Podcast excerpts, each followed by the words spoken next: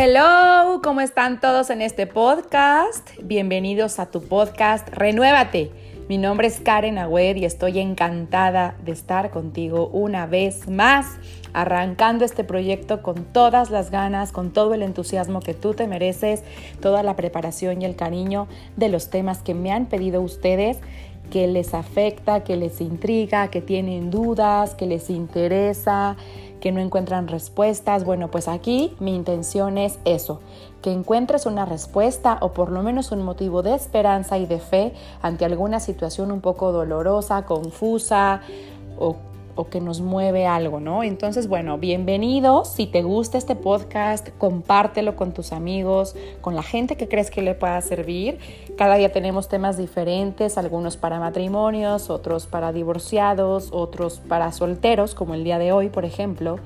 Sobre todo, tratamos temas de la familia, temas difíciles dentro de la familia, dentro de las relaciones de pareja o también personales porque la misión del podcast es que logres, que logremos todos juntos un balance integral físico, mental y espiritual y que seamos mejores personas y que nos renovemos. Por eso se llama Renuévate este podcast, para que seas mejor después de escucharnos que antes.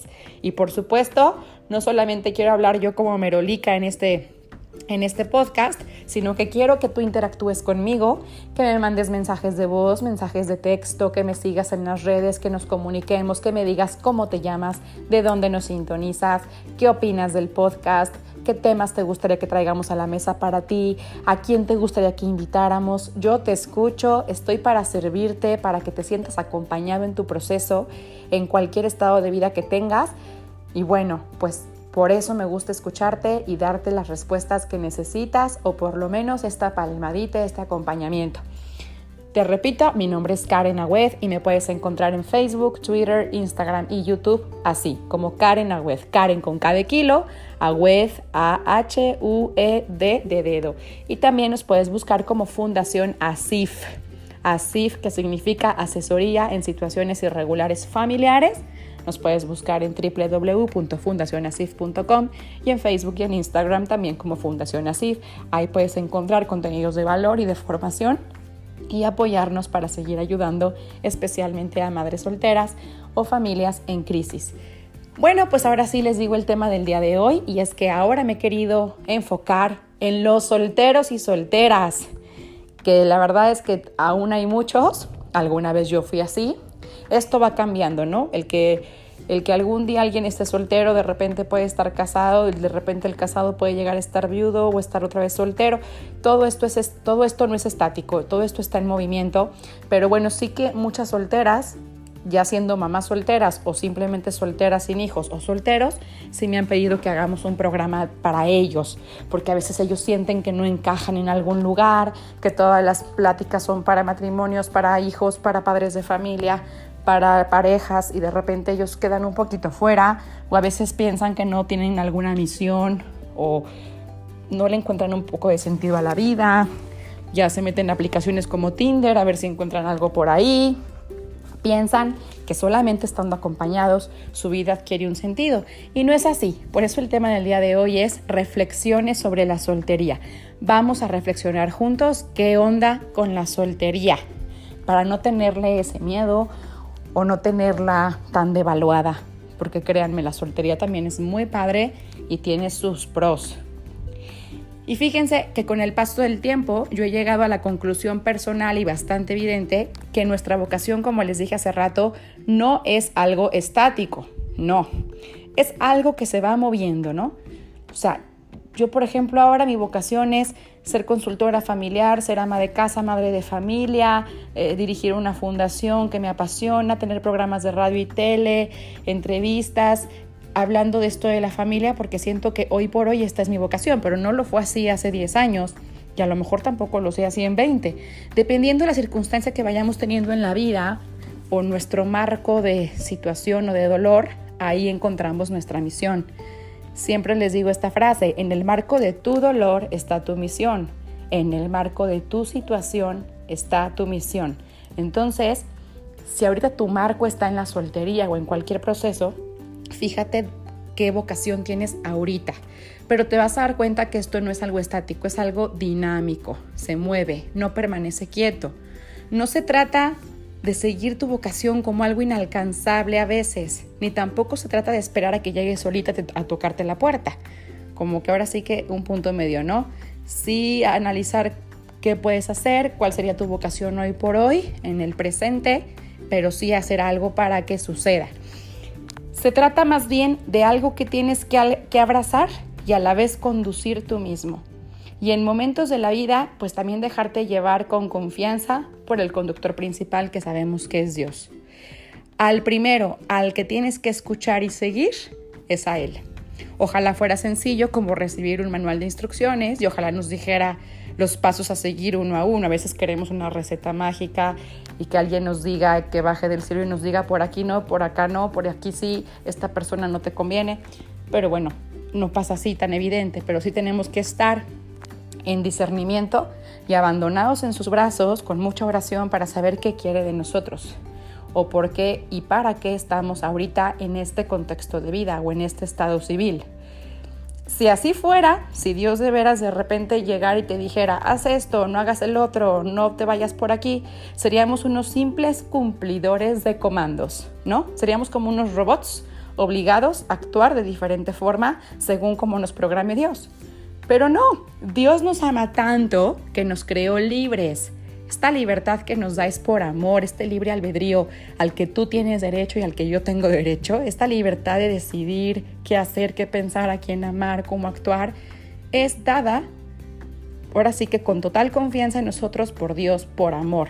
Porque Él si quisiera nos podría obligar a hacer muchas cosas, pero no lo hace por respeto y porque nos ama, confiando obviamente en que seamos buenas personas. Entonces, pues bueno, nos creó libres, responsables de nuestras propias decisiones, pero jamás solos al momento de tomarlas. Eso sí que te quede bien claro. Nunca estás solo o sola al momento de elegir. Siempre está Dios contigo ahí para iluminarte si tú te dejas iluminar también por Él. Él nos acompaña, nos aconseja, nos corrige y nos consuela. Él nos levanta del piso, cura nuestras heridas y continúa el camino con nosotros. Recordemos que en esta vida empezamos a vivir las alegrías del reino de Dios, pero no por eso deja de ser un valle de lágrimas a veces. El esfuerzo, el dolor y la cruz son parte muy importante de nuestro camino. Recuerden que aquí todavía no estamos completamente redimidos, estamos en un mundo a medio redimir. Ahora sí que a medias no es el paraíso prometido, no es el destino final, entonces no podemos esperar que todo sea perfecto aquí. Sí podemos gozar ciertas alegrías, con todo lo divino que, forma este mundo, pero también, también recuerden que el pecado entró desde un principio y el pecado mancha muchas cosas. Todo lo que roba, mata, miente y destruye viene del enemigo y no me lo estoy inventando yo, no digan Karen qué churrada estás diciendo, no. Simplemente en las Sagradas Escrituras, en la Biblia, en capítulo Juan, en el capítulo 10 de Juan, versículo 10, dice claramente que Jesús es el pastor que viene a darle vida a sus ovejas y a darle vida en abundancia. Ojo, no solamente una vida X conformista, no. Jesús quiere que tengamos vida y vida en abundancia, en plenitud, porque nos ama y quiere que seamos felices. En cambio, dice Jesús, el ladrón ha venido a robar, matar y destruir. ¿Lo pueden leer ahí, Juan 10:10? 10? No se los estoy inventando. El enemigo ha venido a robar, matar y destruir.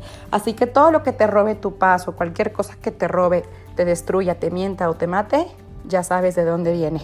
Y ya sabes que la tienes que esquivar, darle la vuelta, no hacerle caso, no ir por ese camino nunca. Bueno, entonces la vocación al matrimonio no termina ni tampoco comienza cuando te casas con alguien. Hay muchos factores que no se pueden dominar ni conocer acerca de la propia existencia, ni la serie de eventos que podrían hacer que un plan salga de una manera totalmente contraria al diseño original. Dios, sin embargo, en su amor tan enorme que tiene por nosotros, escribe recto en renglones torcidos. ¿Han escuchado esto de que no entiendo nada? Pero bueno, pues es que Dios sí, sí se entiende y tiene una misión perfecta para ti y siempre luego en retrospectiva podemos ver cómo sí todo tenía un propósito. A veces el sufrimiento no tiene una explicación, pero siempre tendrá un propósito. Entonces, bueno, Dios escribe recto en renglones torcidos y aunque muchas veces nos resistamos, los tiempos de Dios siempre son perfectos. Bueno, pues sin más rollos en esta introducción, aquí va los consejos o, las, los tips que te doy si estás soltero o soltera y por algún motivo no te sientes cómodo con este estado civil. Habrá quien esté felizmente soltero. Felicidades. Qué padre que, que vivas tu vida al día y que seas feliz con lo que eres, con lo que tienes y con tu circunstancia de vida. Pero habrá quien, por los que me han buscado, sobre todo mujeres, no están contentas con su estado de soltería. Pues ahí te va siempre me dicen ellas, es que Karen, ya no me digas que los tiempos de Dios son perfectos, yo ya no quiero estar soltera, ¿cuándo va a ser el tiempo de Dios para que tenga un príncipe azul? Bueno, pues debo confesar que a estas alturas de mi vida, eh, ya la gente dice, me dice, Karen, es que ya tengo un PhD en soltería, o sea, ya, ya tengo una maestría en soltería, lo tengo ya hasta en mi ADN, y yo a estas alturas me sorprendo de ver cómo la gente todavía se agobia, se estresa, se deprime de estar soltero, porque piensan que estar soltero es igual estar solo. Y no es así. Podremos estar solteros a veces, pero eso no significa que estemos solos, aislados, solitarios, abandonados. No es así. Entonces, si de pronto tú te encuentras en esta situación similar, has estado meses o incluso años esperando a que Dios te envíe la persona adecuada para ti y te apuesto lo que quieras a que durante alguna conversación sobre tu estado civil alguien te ha dicho esta frase de que los tiempos de Dios son perfectos, pues yo sé que, que pues sí, yo, yo sé la cara que pones. O sea, no te la puedo describir la cara aquí por un podcast, pero es una cara tipo un emoticón así como, bah, como decepcionado, como, ajá, el mismo choro que todo el mundo me dice, que no me desanime porque los tiempos de Dios son perfectos. Y haces una cara que yo te aseguro que pues es una cara nada agradable, como harta de que la gente te diga, ánimo, todo va a estar bien, ya llegará alguien para ti, confía en Dios. O sea, eso nos saca de quicio a veces, ¿no? Y antes de confundir a alguien o causar escándalo, me voy a explicar. Es una frase bonita y la verdad es que es 100% verdadera, porque Dios dispone todo para nuestro bien. Y eso lo podemos encontrar en Romanos 8, versículo 28. Dios dispone todo para nuestro bien y siempre saca bienes de males. Y sus tiempos efectivamente son perfectos, claro que sí, y van de acuerdo a lo que necesitamos. No es la frase la que te pueda resultar frustrante, a lo mejor es la manera en la que es utilizada, ¿no? Eh, pareciera ser una respuesta un poco cómoda ante la pregunta ¿por qué estoy soltera o por qué sigo soltero? Es una de estas frases verdaderamente bonitas y ciertas, pero que con el tiempo y el uso de la frase, o más bien el abuso de esta frase, puede haberse vuelto un cliché y que al menos para ti no termina de tocar esta carne o esta, esta cuestión, este propósito de lo que estás viviendo. Puede que sea una respuesta con una buena intención por parte de tus amigos o familiares o conocidos que buscan darte esta palabra de consuelo, y no estoy diciendo que vayas por la vida haciéndole mala cara a quien te la diga. No, por favor, no te amargues. Pero creo que sí hay muchas cosas de fondo en nuestras experiencias con respecto a la soltería que vale la pena explorar y de lo que no se habla tan a menudo. Por eso, pues quiero compartirte algunas conclusiones personales a las que he llegado eh, analizando a estas personas que siguen en este tiempo de espera o cuando yo misma fui soltera, luego me casé, luego me divorcié, luego fui madre soltera, divorciada, pero finalmente soltera, 10 años, y no solo estaba yo, estaba yo con mi hija. Entonces era una mamá soltera sacando a una personita más adelante. Ya no es mi situación, pero lo puedo entender muy, muy bien. Y sí que llegué a unas conclusiones personales eh, muchas las leí en artículos, las he leído en libros o incluso las he visto en videos. Otras han nacido de momentos que tuve de oración frente al Señor o de mis experiencias pasadas o de ver y analizar también a las personas que ahora acompaño y oriento. Yo rezo para que te sean de mucha ayuda hoy y que de alguna manera te lleven a vivir este tiempo de soltería con muchísima esperanza. 1. No vivas tu vida en la sala de espera pareciera que todos los solteros o solteras están como desperdiciando su vida, como si lo hubieran puesto en modo pausa, como si estuvieran literalmente sentados en una sala de espera. No sé si alguna vez has estado en la sala de espera de un hospital, seguro sí, o esperando a que te atienda el doctor. Es una experiencia bastante difícil y dura. Usualmente se está a la expectativa de que un ser querido salga de alguna operación o de que te atiendan y el tiempo parece parecer más lento, pasar más lento. Y es que es como si la vida se pusiera en pausa, tal cual. Cuando uno está en la sala de espera, sientes que estás desperdiciando el tiempo, esperando algo que a lo mejor no llega o, que tienes prisa y no, no estás ni aquí ni allá.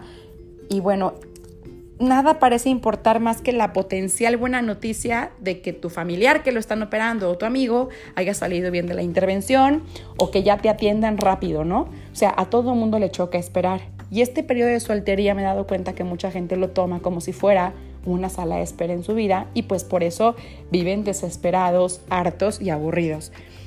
No digo que todos, ¿eh? Yo no estoy generalizando. Este programa, este podcast es específicamente para las personas que sí me pidieron hacer algo para los solteros que les dé esperanza porque sí tenían este sentimiento de aburrimiento y de sinsentido. Y fíjense que en lo que respecta a nuestra vida sentimental, pues muchas veces también vivimos así esperando a que llegue ese novio o ese esposo maravilloso que parece nunca llegar y no terminamos de disfrutar realmente y valorar el tiempo presente que sí estamos viviendo por vivir añorando algo que no llega aún. O sea, por querer vivir en un futuro que todavía no llega y que es incierto, que aparte nos puede generar muchísima ansiedad, dejamos de disfrutar lo que sí tenemos en este momento. No te puedo explicar cuántas veces he visto que la gente se deja llevar por sus deseos de conocer a alguien y se privan de aprovechar el ahora.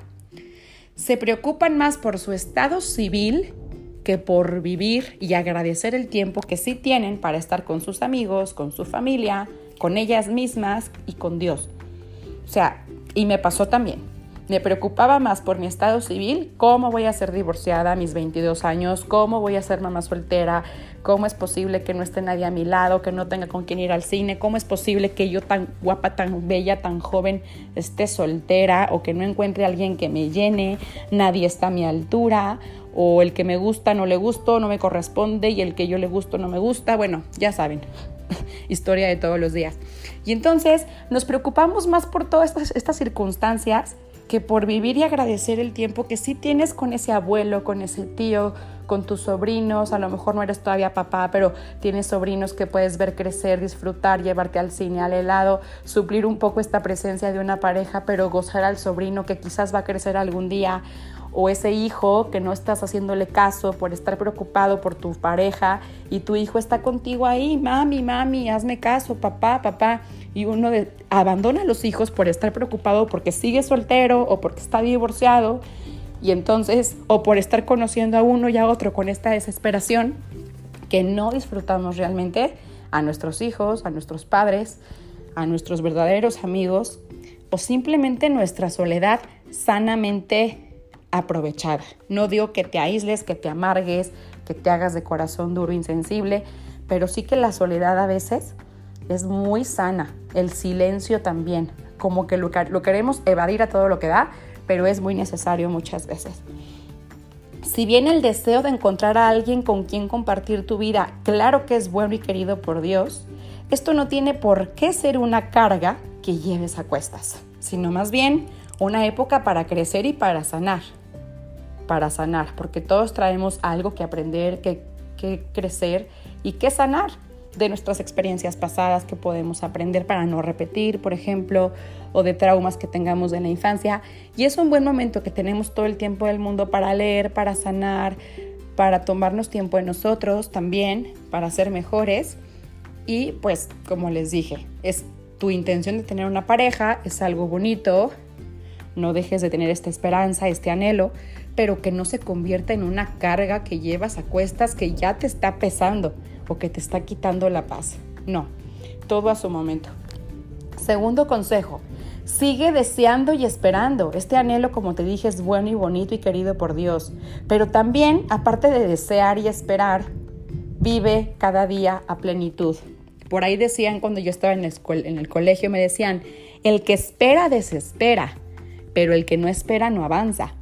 Hay que vivir la vida con esperanza pero, pero sin, vivir en la desesperanza. O sea, a ver, creo que a ti se bolas, pero aquí, aquí el punto es, sí está padre esperar, porque si no esperas nada, pues no avanzas. Qué feo vivir sin fe, qué feo vivir sin un anhelo, sin un proyecto, sin una esperanza, qué feo pero también el que espera desespera. O sea, si estás todo el tiempo nomás esperando algo y aferrándote a algo y tus 24 horas del día te estás nada más pensando en eso y no está en tus manos el resolverlo al instante, te vas a volver loca o loco, te vas a desesperar porque el que espera desespera, tenlo por seguro. Así si en una, en una sala de espera de un hospital o en tu vida. No puedes poner pausa a tu vida para que alguien llegue perfecto como te lo imaginas y mientras no llegue, ¿qué? Sigues viviendo la vida. Tienes que vivir tu vida al máximo como cualquier persona casada con ocho hijos o como la persona que tú digas quisieras estar en, esta situación, pues así como ella vive su vida al máximo, tú también vívela. No porque no tengas hijos o no porque no tengas pareja, quiere decir que no la puedas vivir con plenitud. Claro que sí, con diferentes actividades quizás, pero igual de plena. Este es mi consejo. Lo único que tienes es el tiempo presente y ten la certeza de que puedes ser feliz hoy, en la realidad en la que vives, con o sin pareja. Algo que te puede ayudar mucho, si la espera te está costando, es aceptar que tal vez la vida va a ser un poco difícil este tiempo y que ese dolor va a ir y venir. Estoy convencida de que la espera hace que el objeto deseado sea aún más valioso y su llegada sea mucho más especial. También eso, créanmelo. Yo cuando por fin conocí a mi actual esposo, después de 10 años de añorarlo, rezar por él, desearlo, esperarlo con esta esperanza y esta fe, sin que se convirtiera en obsesión, bueno, pues claro que lo valoré más aún. Quizás si Dios me lo ha puesto en mi camino 15 años antes o 10, digo, ay no, me lleva 15 años, es muchísimo, qué horror, tiene una arruguita aquí, no, qué feo, ya le vi dos canas y aparte no me gusta su acento, que aparte me encanta porque es español, es un ejemplo.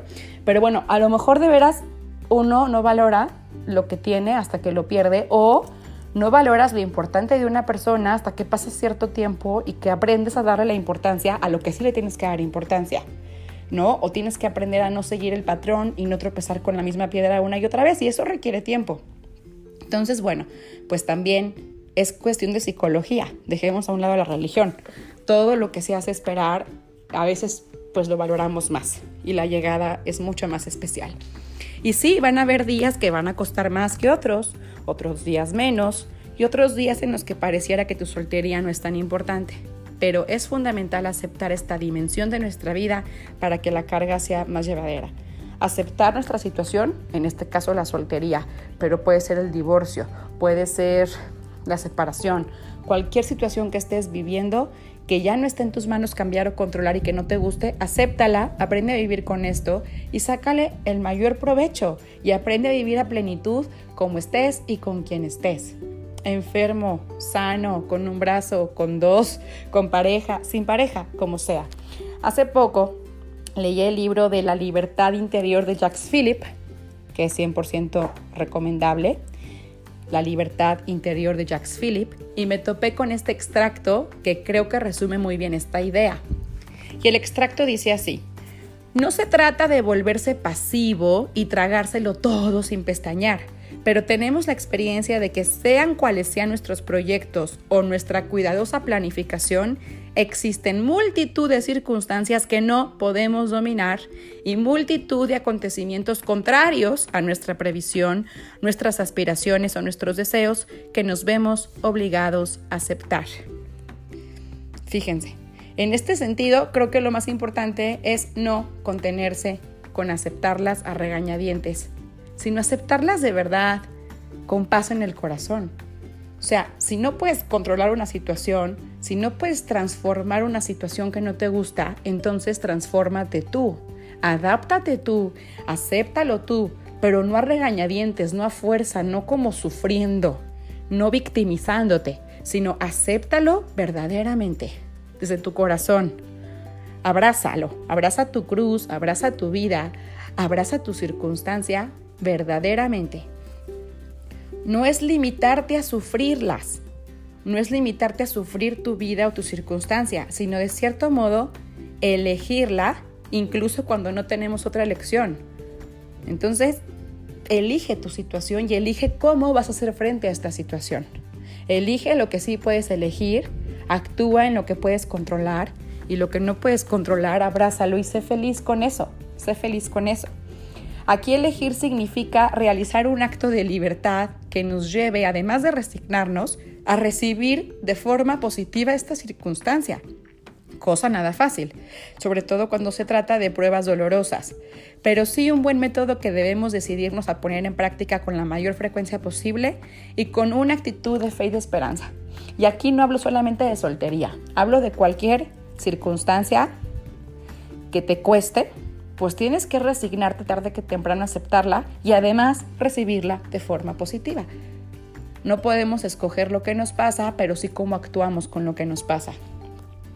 Si tenemos la fe suficiente en Dios para creer que Él es capaz de extraer un bien de todo lo que nos ocurre, así lo hará. Que te suceda como has creído, dice en varias ocasiones Jesús en el Evangelio. Fíjense que Jesús nunca ha impuesto la fe porque la fe no se impone, pero sí se propone. Y cada que alguien le pedía a Jesús, ¿me puedes hacer este bien? ¿Me puedes curar? ¿Puedes ayudarme con esto? Jesús le decía, que te suceda como has creído. O sea, tú tienes fe en mí, crees en mí, que se haga, que se haga así. O, les pregunta de repente, ¿crees que yo pueda hacerlo? O sea, ¿tienes fe? Y muchas veces la cuestión de la fe, de la oración, de confiar en Jesús, es lo que hace que sucedan las cosas. Entonces, tengamos la fe suficiente en Dios para creer que Él es capaz de sí extraer un bien de todo lo que nos ocurre. Incluso de las cosas malas, siempre Dios sabe sacar bienes de males. Otro consejito por ahí, la vida que tienes no es un plan B. Basta de pensar que por ser soltero o soltera o mamá soltera ya es un plan B y tu plan A, tu plan wow, no lo estás viviendo. Basta. Hace poco escuché esta idea en un video de una conversación entre dos amigas y sí me quedé con la boca abierta, la verdad, porque pues, pues yo sé que para muchas personas es una tentación enorme el pensar que están viviendo una especie de plan B de su vida. Y de eso estaban hablando estas dos amigas en la tele, ¿no? Como diciendo, ay, es que pues estamos aquí de soltería en plan B, pero si no, si no encontramos pareja, entonces nuestro plan C sería este. O sea, plan A, plan B, plan C, como si nunca estuvieran satisfechas con su vida. Es decir, como si el plan A fuera el estar en una relación, como no se ha dado, ni cuando ellas querían, ni como ellas querían, ni con quien ellas querían y esperaban, pues entonces se tendrían que resignar de alguna forma a vivir el Made in China de su vida, ¿no? Como la versión chafa de su vida. No es así. Por favor, no tiene que ser así. No te sabotees tú mismo. Para nada. Acuérdense que llegamos al mundo solos y completos y nos vamos solos y completos. No llegamos en parejita con el esposo. O sea, no, somos naranjas completas, no somos medias naranjas. No estamos incompletas si no tenemos pareja. Estamos súper completas. Que por supuesto que si tienes una pareja, son dos naranjas, entre los dos harán un jugo mucho más rico, más, pues más fuerte se van a enriquecer uno al otro, van a multiplicar sus alegrías. Yo no digo que no, es padrísimo tener pareja, sí, pero eso no quiere decir que si no tienes pareja, no seas capaz de tener tu naranja completa y hacer tu jugo rico y disfrutar la vida y compartirla con quien tengas enfrente y hacerle frente a esta vida así y disfrutarla y aceptarla positivamente. Entonces, bueno, algo que es muy importante entender es que tu vida y la mía siempre han sido y serán el plan A de Dios. Para Dios somos el plan A. No somos la versión chafa de nuestra vida, ni estamos en pausa, ni somos el plan B. No crean que Dios dice, bueno, esta persona va a tener un plan A de vida, este un plan B, está un plan C. No, todos somos un plan A de Dios y todos tenemos una misión doble A maravillosa en esta vida, así como somos, como estamos, con nuestras características y nuestra personalidad. Dios siempre quiere y tiene guardado lo mejor para ti, y nada menos que eso, pues con Él no hay un plan B. Y ese lo mejor puede no ser igual a tu vida, o sea, este lo mejor que tú consideras lo mejor puede no ser a lo mejor igual a la vida de tu amiga o tu prima o tu hermana. O de pronto no se parezca en nada a lo que tenías planeado, pero no por eso deja de ser hermosa. Espero que me haya dado a entender. A veces pensamos que nuestro plan A de vida es igual al plan A que tiene nuestra hermana, nuestro amigo, nuestro socio, nuestro vecino, nuestra tía, o a veces, o sea, siempre estamos comparándonos con alguien más, más ahora con tanta red social como por ejemplo Instagram. O de repente hay bloggers que no las critico, me encantan y qué padre que todo el mundo comparta su vida mientras compartan cosas positivas, pero sí también he notado en consultorías que la gente se frustra más porque todo el tiempo se están comparando con la vida disque perfecta de los demás, donde aparecen con mansiones, con viajes, con ropa, con cosas de marca, con una familia aparentemente perfecta, un cuerpo aparentemente perfecto, porque digo, es muy raro que alguien suba a las redes una foto llorando, una foto triste, frustrado, reprobado en algo, es muy raro. Entonces, e, es muy difícil ahora manejar esta ansiedad y nos sentimos de repente como viviendo una vida sin sentido o muy chafa comparado con el plan de alguien más. Pero no debemos de compararnos ni de juzgar a los demás, simplemente saber que nuestra vida así tal cual, en esta ciudad, con este cuerpo, con esta mente, con estas ideas, con este temperamento, con esta familia, amigos, proyectos, sueños, anhelos y fracasos, así mi vida como es, fue creada perfecta por Dios y Dios así me soñó y Dios me amó desde antes de yo siquiera existir. Él ya tenía, me tenía a mí en su pensamiento, en su corazón y por eso somos únicos e irrepetibles y especialísimos y amados desde nuestra concepción. Entonces no te compares y no digas, ah, es que lo que yo tenía pensado para mí era justamente este plan de mi amiga. No, no, lo tuyo puede no parecerse nada a lo de tu amiga, pero sigue siendo un plan A y sigue siendo una misión súper importante, igual que la de otra persona, y no por eso tu vida deja de ser hermosa con tus circunstancias. Déjate sorprender y deja que Dios vaya escribiendo tu historia. Él también anhela tu felicidad, aunque a veces sea una verdad difícil de creer. Y otro consejito, el otro no es un premio. O sea, la pareja, el futuro novio, galán, futura novia, no lo veas como un premio a tu, o sea, no creas que es algo que te tienes que ganar, ¿me explico? A todas nos gusta que se nos reconozca por nuestros esfuerzos y talentos, claro, sobre todo a los hombres. De pronto, pues te han premiado alguna vez por obtener una buena calificación en tu colegio o por haber ganado un concurso, no sé, artístico o musical, o tal vez se te ha reconocido por tu buena conducta o por tu ética laboral o porque alcanzaste alguna meta en el trabajo, no sé. Desgraciadamente esta idea de hacer méritos para que se nos reconozca o nos den un premio no funciona de la misma manera en nuestra vida espiritual solemos como que trasladar este deseo de ser reconocidos a nuestra relación con Dios, creyendo que debemos hacer una serie de cosas para ganarnos el favor de Dios. ¿Se fijan? Reflexionemos en esto.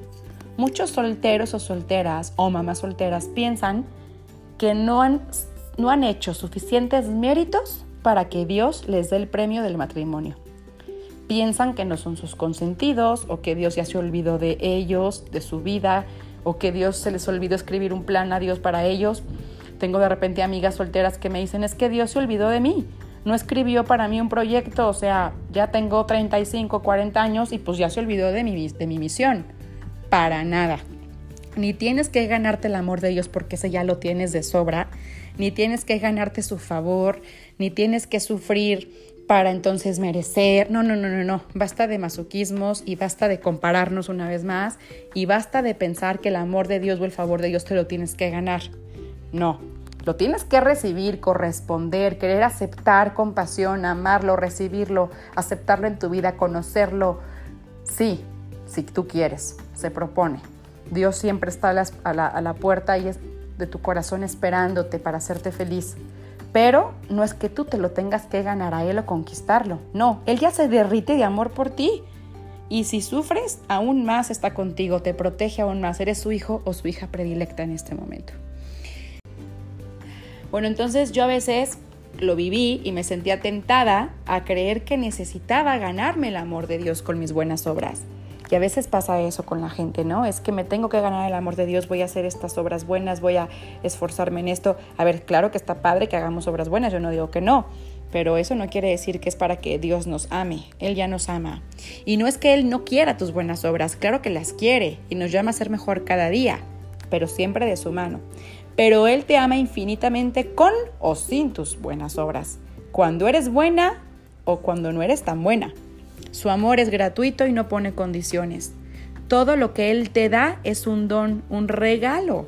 Todo lo que tienes, aunque a lo mejor no sea todo lo que quieres a veces, pero todo lo que ya tienes, desde respirar tu vida, esa amiga, ese trabajo, ese galán, ese compañero, ese papá, ese hermano, ese hijo. A veces, claro, todo es un don, no a veces, siempre. Incluso la fe, incluso ese sueño que tienes, es una inspiración de Él, todo es un regalo para Él. Los hijos hoy en día que a veces con este tema del aborto son tan menospreciados y los vemos como un castigo, como una horrible consecuencia, estamos tan equivocados porque los hijos son el mayor regalo que podemos recibir en cualquier circunstancia.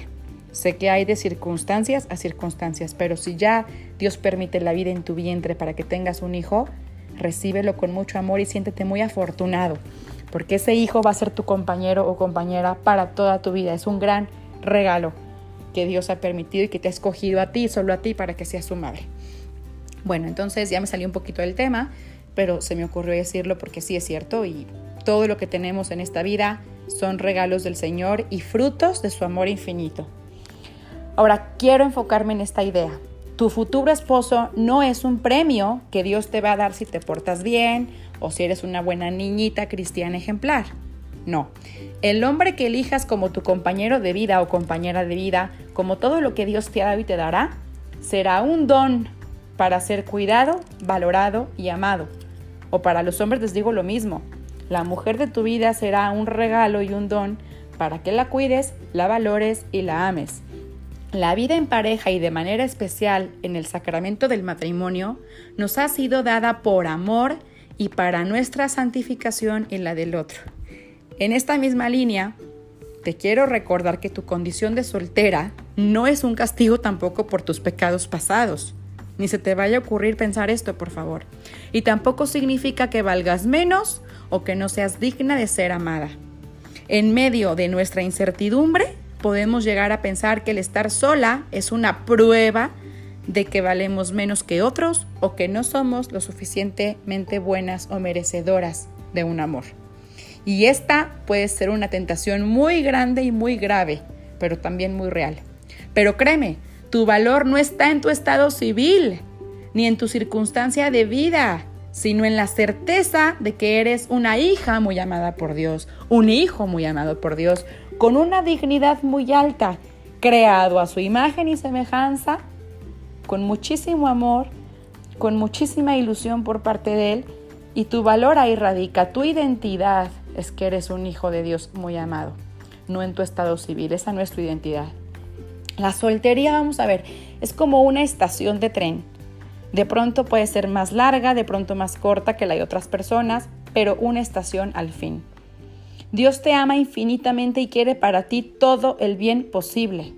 Y el último bien es Él mismo y la vida que Él tiene preparada para ti en la eternidad, si lo buscas y lo amas con un corazón sincero.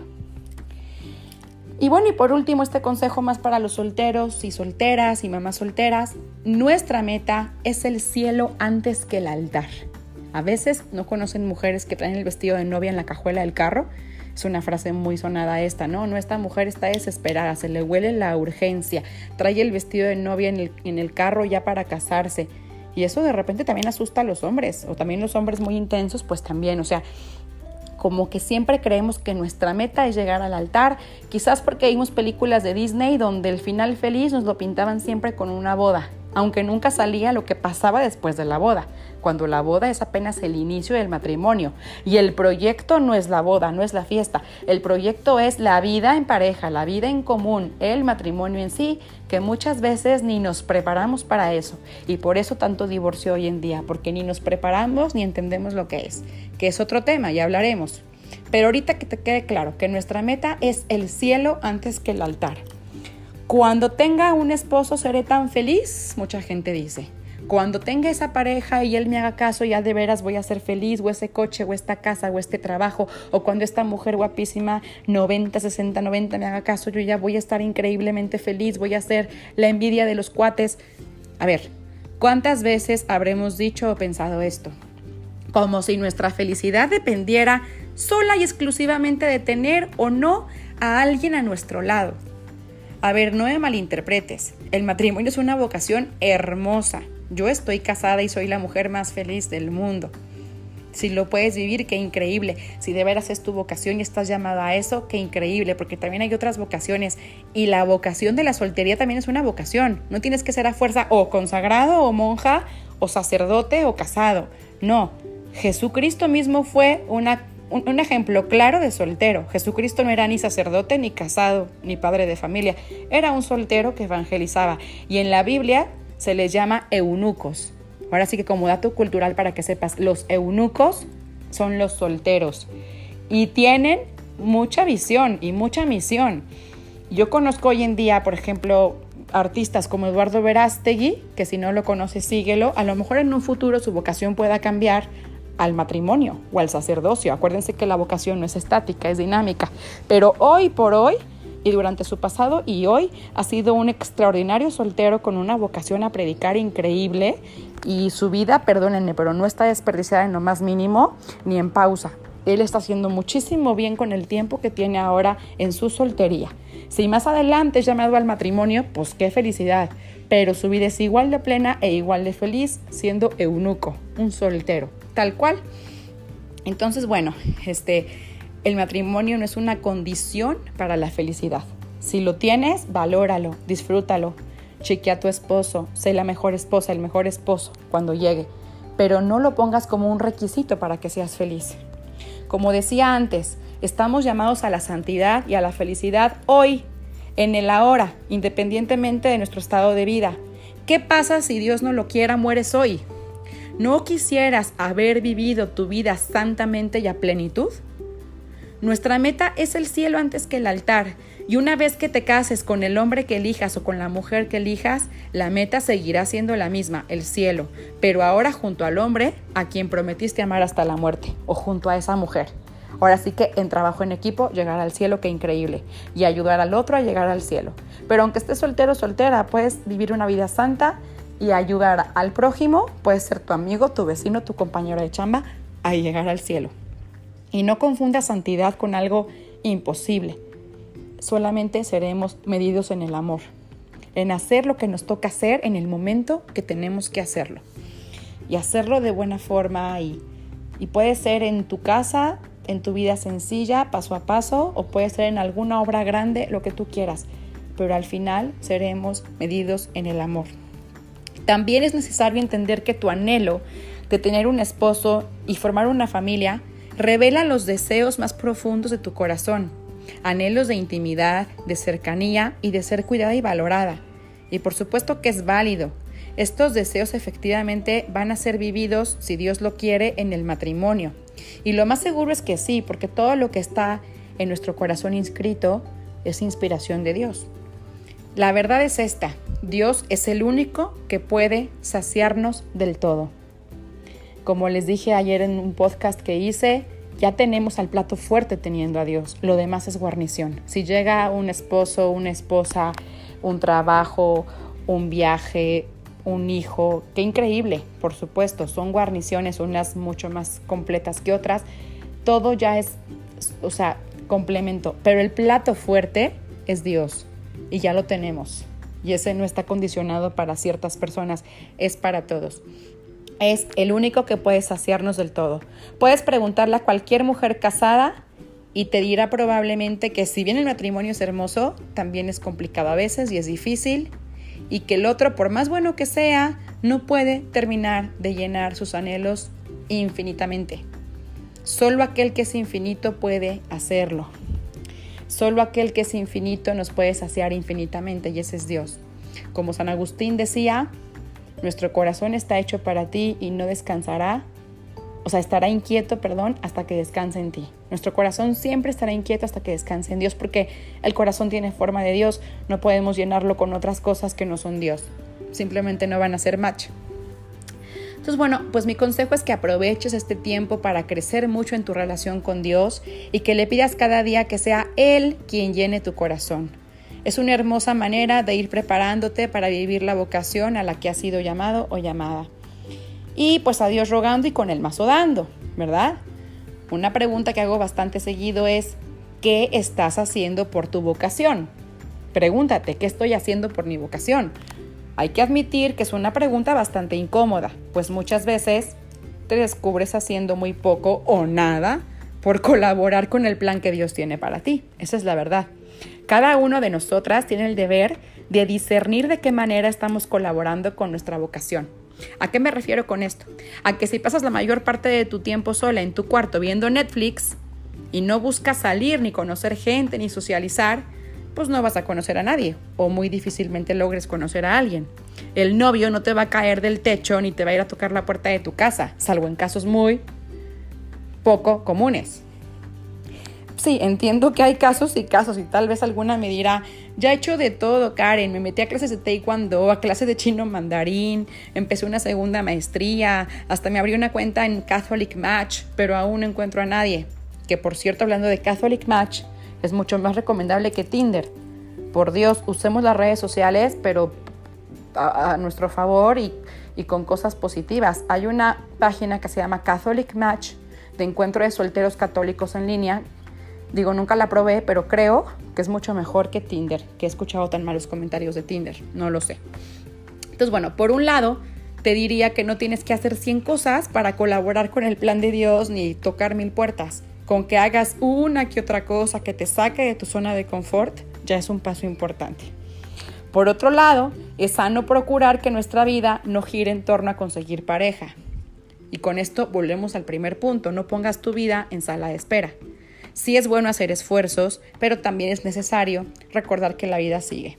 Trabaja en tus proyectos, da lo mejor de ti en tu trabajo, haz ese viaje que quieres, cursa esta, esta maestría que tienes ganas, Esfuérzate por ser la mejor versión de ti y la mujer que Dios te ha llamado a ser, o el hombre que Dios te ha llamado a ser.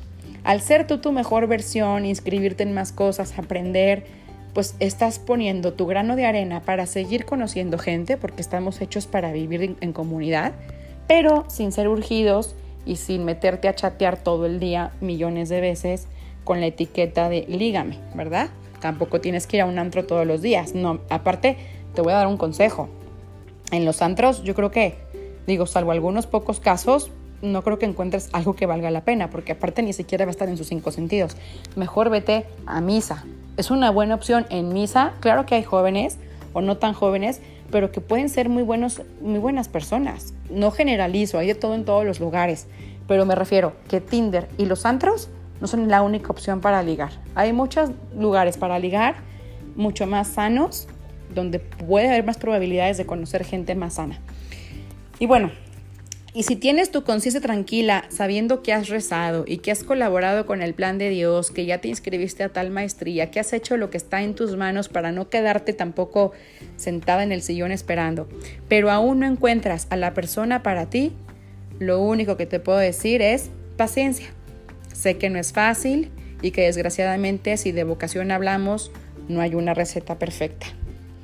Pero sí te doy este consejo de corazón. Si ya estás haciendo un esfuerzo por abrir tu horizonte, ten la seguridad que estás colaborando con tu vocación, por lo menos estás viendo por tú dar lo mejor de ti y que las cosas se darán a su tiempo, porque sí, aunque te duela que te lo diga, los tiempos de Dios son perfectos. Y este salir de la zona de confort se ve distinto en cada una y depende de tu personalidad y de tu situación actual. Tal vez no te sientes lista o listo para salir y conocer gente porque a lo mejor acabas de cortar, tuviste una mala experiencia o alguna ruptura dolorosa, o de pronto eres muy tímido o tímida y te cuesta conocer gente cara a cara, o a lo mejor descubres que tienes muchas inseguridades que te paralizan. Algo que te puede servir es pedir el consejo de personas prudentes que te conozcan y que quieran lo mejor para ti. De pronto esta persona puede ser una amiga o un director espiritual, una prima o tu mamá incluso que te conoce muy bien.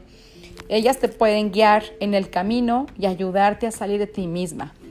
Otro buen consejo es acercarte a tus amigos que están ya en una relación, aprender de ellos y hacerles preguntas. El testimonio de quienes ya viven en pareja, lo que nosotros anhelamos, es muy valioso. Te puedes nutrir de su amistad y de sus experiencias en pareja para también saber qué quieres, qué no quieres, qué te gustaría encontrar en alguien y qué de plano no podrías soportar sin ponerte tampoco mucho los moños, porque también tenemos que aprender a ceder y aceptar a las personas como son con sus defectos. Pero hay defectos que sí podemos tolerar con paciencia y con amor, y hay otros que no. Y si ves que no puedes tolerar que sea impuntual o que sea borracho, pues ni para qué le entras. Mejor sola que mal acompañada. Algo que también puede servir mucho es hablar con tus amigos hombres si eres mujer o con tus amigas mujeres si eres hombre para aprender de ellos y mirar qué te llama la atención de, sus actitudes, de sus virtudes. Esto te va a ayudar a moldear la idea de lo que quieres y esperas de un buen hombre y de tu futura relación. Tener tus expectativas claras y saber muy bien lo que quieres es fundamental y te ayudará a discernir mejor la pareja con la que quisieras compartir tu vida. Y ya por último, que ya me extendí mucho, lo sé, pero también saber la importancia de ser vulnerables. El tiempo de soltería es un tiempo ideal para buscar a Dios con todo el corazón. Es un tiempo ideal para trabajar en ti mismo y sanar tus heridas que llevas en tu corazón. Es algo muy necesario, muy exigente. Tenemos esta responsabilidad de ser una excelente pareja para alguien más, de sanar, hay muchas inseguridades profundas a veces en ciertas personas, heridas del pasado, vicios arraigados, ideas equivocadas de Dios y de uno mismo, pues que tienen que enfrentar y empezar a sanar. He descubierto que esto no se puede hacer sola o solo. La oración, por supuesto que es fundamental, pedirle a Dios que nos consuele y que sane nuestras heridas es importantísimo, pero también es primordial buscar ayuda de personas que nos acompañen en este camino Puede ser otra vez un guía espiritual o un terapeuta si descubres que tienes heridas psicológicas o afectivas que requieres trabajar. Yo te puedo dar con mucho gusto eh, algunos contactos de psicólogos, eh, ahora sí que muy bien formados.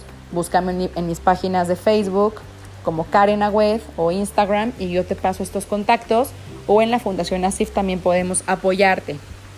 Y lo más importante lo más importante, bueno, pues que esto implica mucho trabajo interior y mucha humildad también para reconocer, porque a veces no queremos pedir ayuda, nos da miedo, nos da vergüenza o somos muy soberbios para admitir que necesitamos ayuda. Entonces nos tenemos que reconocer frágiles, vulnerables y necesitados de ayuda, aunque no sea nada fácil. De hecho, puede causarnos esto más miedo e inseguridad. Pero te puedo decir por experiencia propia que vale la pena dejarse acompañar y consolar por otros. Esto, además de hacernos crecer como personas, nos va a ayudar algún día mostrarnos también vulnerables con aquel hombre con el que elijamos compartir nuestra vida y nos va a permitir ayudar a otros también. Antes de buscar un novio o esposo, primero busca el rostro del Señor. Creo que con esto quiero concluir. Con esto quiero concluir porque es muy muy importante y lo podemos ver en el Salmo 27. Antes de buscar a un novio o esposo, primero busca el rostro del Señor. Antes que cualquier otro rostro, es el suyo el que tu corazón anhela ver. Es el rostro de Dios el que nuestro corazón tendría que anhelar ver primero. No descuides tu oración. Busca tener esta fuerte relación con Dios, amor, quien te espera y quiere lo mejor para ti. Él de verdad quiere amarte y quiere que lo ames de vuelta. ¿Cómo te está pidiendo Dios amar en este tiempo de soltería? Bueno, pues, ¿te gustó? ¿Te gustó el podcast? Me encantaría que lo compartes con alguien que lo necesita y que me cuentes tus comentarios y qué opinas de estas reflexiones sobre la soltería. Y recuerda, no es lo mismo estar solo que estar soltero. Nos tenemos unos a otros, te acompañamos, te mando un abrazo, Dios te bendiga. Este fue tu podcast, Renuévate.